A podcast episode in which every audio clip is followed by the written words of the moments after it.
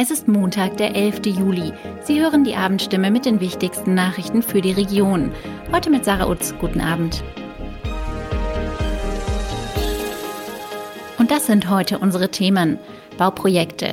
Audi investiert Millionen ins Werk Neckarsulm. Bundesverkehrsminister in Heilbronn. Wissing bekennt sich zur Verlängerung der Neckarschleusen. Steigende Preise. Schausteller auf dem Volksfest stehen vor neuen Problemen. Für neue Gebäude und Produktionsanlagen in Neckarsulm nimmt der Autobauer Audi nach eigenen Angaben einen mittleren dreistelligen Millionenbetrag in die Hand. Nach Informationen der Heilbronner Stimme belaufen sich die Investitionen auf 500 bis 600 Millionen Euro. Vergangene Woche erfolgte der Spatenstich für eine neue Lackiererei.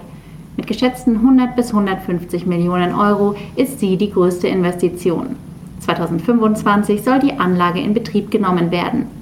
Mit dem Neubau einer Montageanlage wird der Standort auf die Produktion künftiger Elektroautos vorbereitet. 2024 startet mit der Inbetriebnahme dem Vernehmen nach die Produktion der neuen Generationen der Modellfamilien A4, A5 und A6, A7.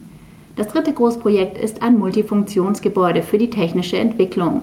Der dreistöckige Bau mit Büros, Werkstätten und Prüfständen soll 2023 bezugsfertig sein ein klares Ja zur Verlängerung der Neckarschleusen, ein Bekenntnis zur Bedeutung eines gut getakteten Bahnverkehrs für die Region Heilbronn und die vage Aussicht auf einen IC-Anschluss in der Zukunft. Bundesverkehrsminister Volker Wissing hat am Montag beim Live-Talk ohne Ausrede der Heilbronner Stimme einige Aussagen gemacht, die man in der Region gern hören dürfte. Bei der Instandsetzung der Schleusen am Neckar sei viel versäumt worden. Jetzt habe die Sanierung höchste Priorität, weil man vermeiden müsse, dass die Tore ausfallen und die Neckarschifffahrt zum Erliegen komme. Zuletzt war der Bund auf Distanz zu dem Projekt gegangen und damit auf heftige Kritik gestoßen. Verständnis äußerte der Minister für die Unzufriedenheit, die im Raum Heilbronn seit Jahrzehnten mit der Bahnanbindung herrscht. Eine IC-Anbindung für Heilbronn sei zwar im Deutschland-Taktkonzept der Bahn vorerst nicht vorgesehen, Vieles könne man jedoch verbessern, wenn man die Anbindung an Fernverkehrsknoten wie Würzburg oder Mannheim optimiere. Allgemeiner Natur blieben die Antworten auf die Frage, warum der weitere Ausbau der A6 Richtung Nürnberg so schleppend vorangeht.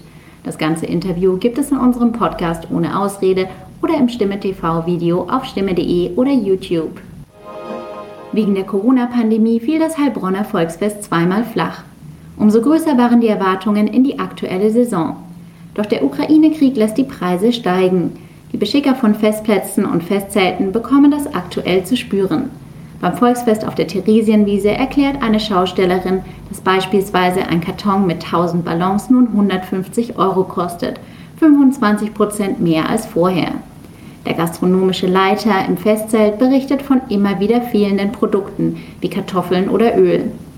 0,33 Liter Glasfläschchen gäbe es gar nicht mehr und kleinere Gläser nur mit Mühe. Zusätzlich herrscht ein großer Fachkräftemangel. Mit steigenden Energiepreisen und den Folgen für Verbraucher beschäftigen wir uns auch am Dienstag im Thema des Tages auf stimme.de. Soweit die wichtigsten Nachrichten am Abend. Mehr und ausführliche Informationen für die Region finden Sie in unseren Zeitungen oder auf stimme.de. Das war die Abendstimme mit den wichtigsten Nachrichten um 6 für die Region Heilbronn und Hohenlohe. Immer von Montag bis Freitag um 18 Uhr auf stimme.de und überall, wo es Podcasts gibt. Sie haben Fragen, Kritik oder Anmerkungen zur Abendstimme? Dann schicken Sie einfach eine E-Mail an podcast.stimme.de.